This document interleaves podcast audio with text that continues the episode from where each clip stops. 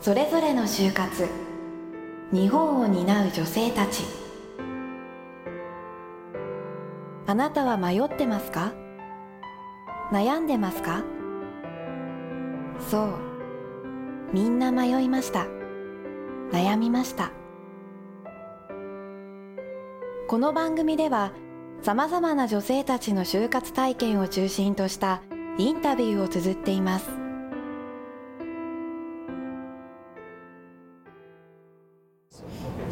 自身はあまり実感はないんですけどやっぱ友達の話とか聞くぐらいなんですけどなんか、えっと、先輩の友達とがの旦那さんが車の仕事をしててやっぱりなんか派遣切りを目の前で見てたりとかあと家の近くに大学生の女の子が住んでるんですけど内定取り消し友達が何人もあったっていうのを聞いてやっぱなんか本当にテレビの中だけじゃなくて本当にあることなんだなって思ったぐらいでなんか自分は今介護士とかっていう仕事をしてるのでなんだろうお給料とかは別に変わったりもしないしクビになったりとかもしないので自分自身の生活にはあんまり変化はないですね。そんな感じ山本さん自身なんかこうこんな仕事つきたいなとかこんな仕事を憧れるなみたいななんかその物心ついてるのね、うん、なんか仕事っていうかなんか職業みたいなことを意識した頃っていくつぐらいでまたそれはどんなことなんですかぐらい、まあ、一番最初がスチュワーデスさんになりたくてその次にはなんか通訳さんとか翻訳さんなんかテレビのそういうプロスケーターの人たちが何喋ってるかなっていうのが分かりたいなと思って高校も英語に強いところを選んだんですけど大学に入ってみてなんだろう別に英語が難しかったわけじゃないんですけどなんか関心が乗り物の方に動いてなんか空港とか船の上とか鉄道とかにもすごい興味が湧いて大学時代はなんかそういう空港とかで働きたかったんですけど就活してる間にだんだんなんか別に空港じゃなくてもなんか人と接する仕事ができたらいいなと思ってそこから広がってってなんか最終的に介護士の仕事に就きましたね。なんかいろいろ 遠い道のりだったんですけどそういう感じで。まずその高校の時にその英語に関わる仕事に就きなかったっていうのは、うん、その通訳うん、そうですね初めは通訳に興味があったんですけどなんか英語の授業とかでひたすら教科書訳したりリーディングの授業でなんか本丸ごと1冊訳したりとかしてなんか自分の力だけでこんな本を訳せたと思っ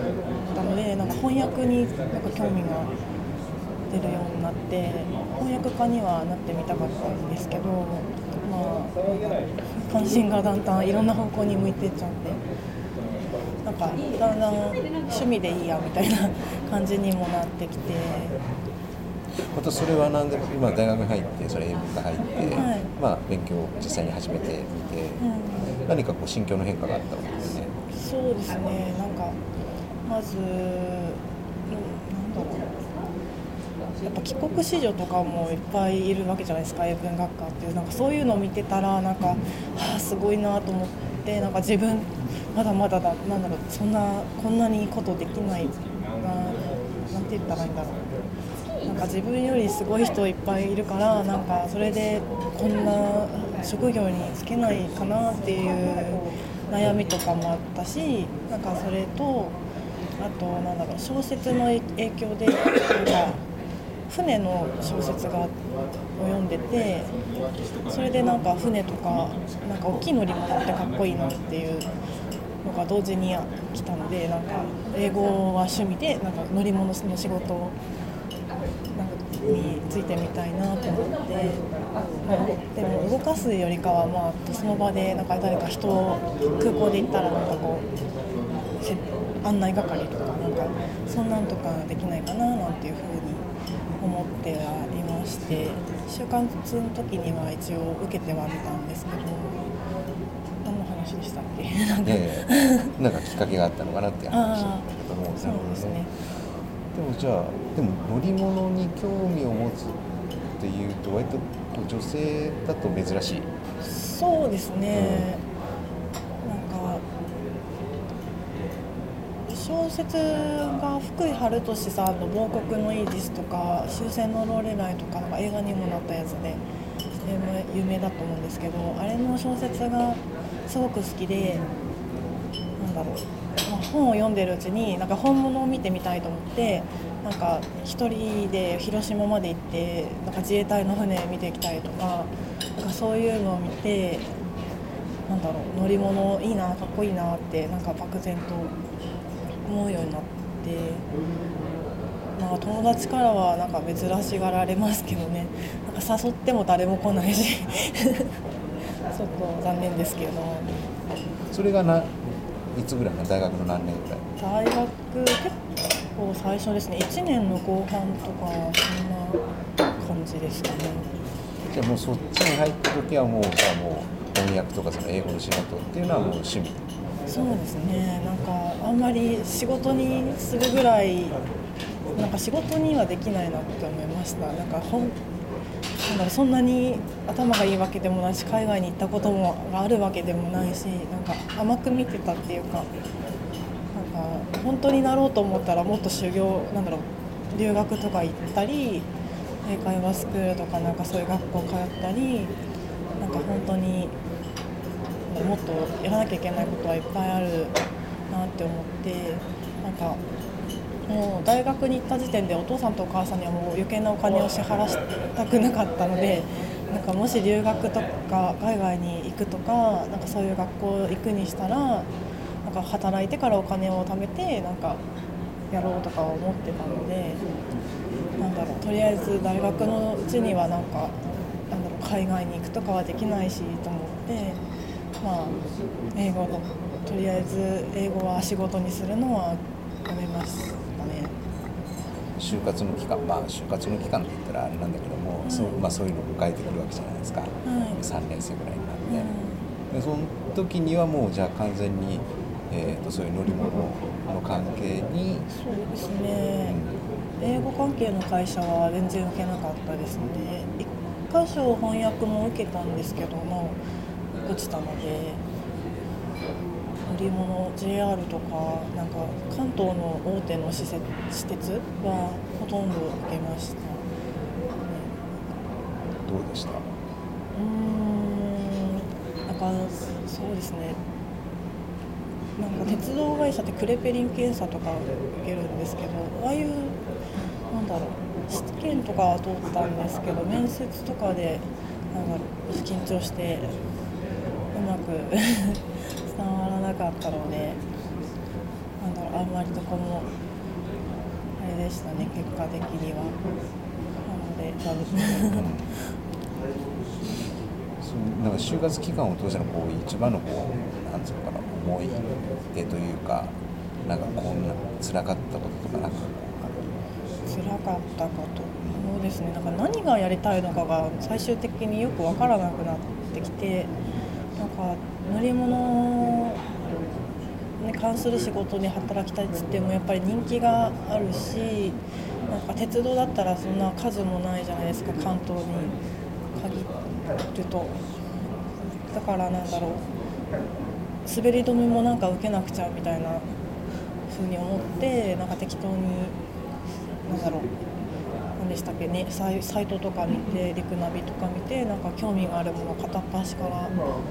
受けてったんですけどそれでなんかだんだん混乱してきちゃって私は一体何をやりたいんだろうと思ってなんかそういうのが一番辛かったですね。なんかわか何かなんだか分かんなくなっちゃったその結構わけのわかんない状態。要するに自分が何がやりたいのかとかっていうのを含めてどう今後になるんだろう。っ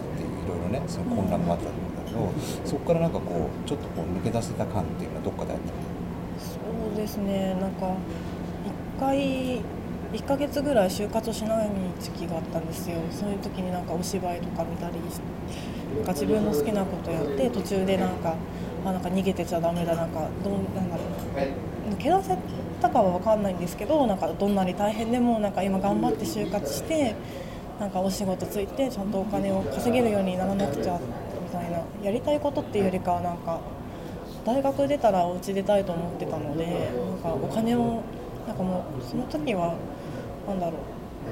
別に今急いでやりたいことを見つけなくてもいいじゃんと思ってとりあえずお金を稼げる稼ぐことが大事だと思ってなんか何でも何でも言ったら変ですけどなんかとりあえずもう一回就活をやらなくちゃと思ってなんかそんな感じですかね。その時のその改めてまあその自分の中でちょっとリスタートみたいな感じの就活が始まった時って、うん、まあとりあえずお金を稼がなきゃっていうのはあるけどもこう職種とかってどうしようと思って。るああなんだろう。なんか人間に関わる仕事がしたいみたいな感じになってきてて乗り物なんだろう。空港とかそういうとこでなんかなんかオープンなスペースだからなんかいろんな人と接せれるかなっていうのもあったんですけど、まあ、それをだんだんいろんな方向に広げてってなんか最終的に塾とか塾のなんか何ですかね受付とかなんかそういうのもいろいろ受けて最終的になんか子どものなんだろう教育なんだおもちゃとか売る会社とかなんだろうチャレンジとは違うんですけどチャレンジみたいな教育 なんだろう支援の会社みたいなのとか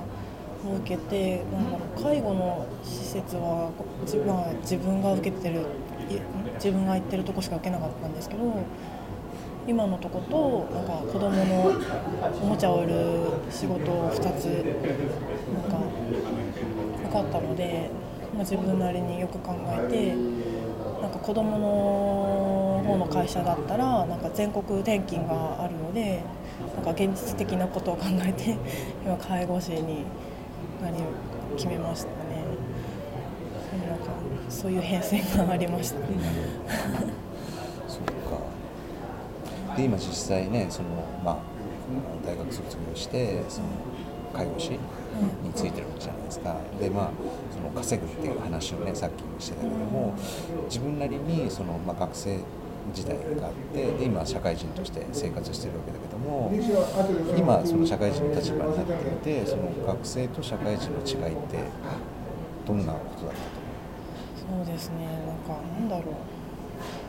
学生と違うこはやっぱなんか怒られることが増えましたね学生時代は別にそんな怒られることとかないんですけどやっぱ社会に出たら仕事でなんかミスをしたら介護だったらなんか人の命にも関わるのでナースには看護師さんには怒鳴られっぱなしですしなんか怒られすごい怒られるなって思います。どうでも実際今の仕事を、うん、まあ、えーと、もうちょっと2年ぐらいそうです、ね、やってみてどうそのやり始めた当時となんかこう今2年ぐらい経ってきてなんか意識とか変わった？なんか最初はなんだろうただ結構甘かったなって思うんですけどなんかただ人間となんか接したいっていうのともう現実的なことを考えてこの仕事に決めただけだったんですけどなんかやっぱ人の命に関わる仕事なのでなんかやっぱ専門的な知識とか薬の知識とか吸引って言ってなんかこう管を鼻から入れて痰を取るような専門的な作業もなんかできるようにならなくちゃいけないしなんだろう。あんまりそうですね。なんか最初もうちょっと楽な仕事なのかと正直思ってたんですけどなんか覚えなきゃいけないこととかも頭を使うこととかもいっぱいあるし体を使うこともいっぱいあるので専門的なことがなんだろういろいろ知らなきゃいけないから奥が深いなって思ってなんか勉強してもし足りないなっていうなんだろう今はなんだろう自分が甘かったなっていうそういう感じでいっぱいですけど、まあ、楽しいですね。やりがいとか楽しさとかも分かってだんだん分かってくるようになりました。じゃあ最後に自分たちの後の世代になんかこうアドバイス自分の経験からアドバイスできることがあるとしたらどんなことうん、なんかやりたいことを見つけるですよねやっぱなんかやりたいことが分かんないまま就活やってても無意味だなって思いましたね。なんかそうわから自分がやりたいことわからないからとからなんかすごいいろんなところを受けまくってたんですけどなんかそんなことしてもなんか会社のこと調べたりとかできないし興味のなあんまり薄いとこだとなんだろうあんまりなんていうんですかね調査っていうか面接対策とかもあんまりやれやれないしなんだろう。意欲が湧かないしそれでなんか結局疲れるだけだしだからなんだろう就活やりたいことが分かんないのに就活するぐらいだったらなんかやりたいことを見つけるためになんか他のこといろいろやった方がいいんじゃないかなって思うんですよね。無駄に就活しちゃダメっていう感じですかね。まあそれはそれでいい経験だったんですけど、まあ、どうせだったらもうちょっと今度もう一回就活でなんだろうまた戻ってできるんだったらもうちょっと賢くやりたいなって思いますね。何が面接で重要なんですかね？面接で重要なことはなんかやっぱり自分の意見ですよね。でしかもありきたりな意見じゃなくて本当になんかこう自分で考えてなんだろう、まあ、たとえありきたりな意見でもちゃんとどうしてそう思うのかみたいなのをなんか本当に固めとかないとダメだなって思いましたね難しかったですね。喋るのは好きなんですけどあんまり理論立てて喋るのは苦手なのでなんかそういうのが難しかったですね。